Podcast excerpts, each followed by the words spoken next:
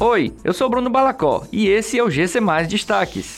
99,6% da população adulta de Fortaleza está com pelo menos uma dose da vacina contra a Covid-19.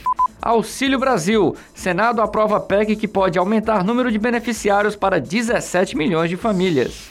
Bicicletar em Fortaleza alcança 1 milhão de viagens realizadas em 2021. Fortaleza alcançou na última quarta-feira a marca de 99,6% da população adulta vacinada com pelo menos uma dose da vacina contra a Covid-19. Esse público na faixa etária acima de 18 anos representa 1.930.479 pessoas, das quais 91,3% já estão com as duas doses ou dose única do imunizante.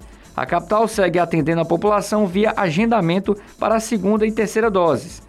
Além disso, já está liberado o atendimento da primeira dose a partir dos 12 anos cadastrados no Saúde Digital em pontos específicos. O Senado aprovou nesta quinta-feira a PEC dos precatórios, o projeto que eleva o teto de gastos e viabiliza o pagamento do Auxílio Brasil com valor de 400 reais mensais. A matéria segue agora para a Câmara dos Deputados e, após acordo entre deputados e senadores quanto à aprovação do texto, seguirá para a sanção pelo governo federal. Com mais recursos disponíveis, será possível também ampliar de 14 para 17 milhões o número de beneficiários com o Auxílio Brasil.